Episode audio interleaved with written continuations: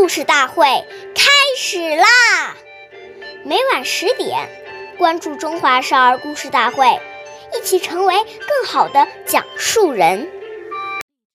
岁月易流逝，故事永流传，弘扬中华瑰宝，传承红色基因。我是中华少儿故事大会讲述人郭文波，一起成为更好的讲述人。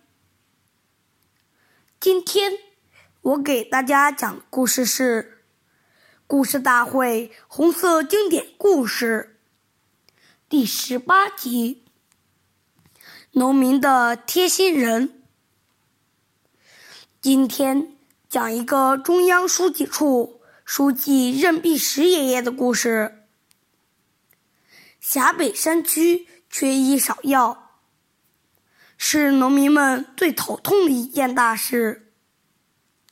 常常家里的一个劳动力病倒了，不仅要耽误地里的功夫，而且还要花钱四处求医。任弼时爷爷亲自安排，附近哪家有了病人，就一定要告诉中央机关的卫生队，切不敢耽误。农民赵占山家有人病倒了，发病正是晚上，赵占山如坐针毡。急得在灶前团团转，正在发愁的时候，忽然有人敲门。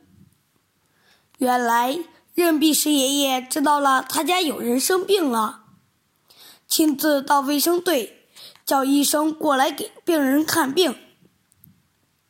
任弼时爷爷交代了卫生队，以后只要是农民来请医生，随喊。即去，赵占山感动的泪水夺眶而出，直念道：“弼时同志，弼时同志，你一直是我们农民的贴心人呐！”谢谢大家的收听，关注中华少儿故事大会，一起成为更好的讲述人。我们下期节目。再见。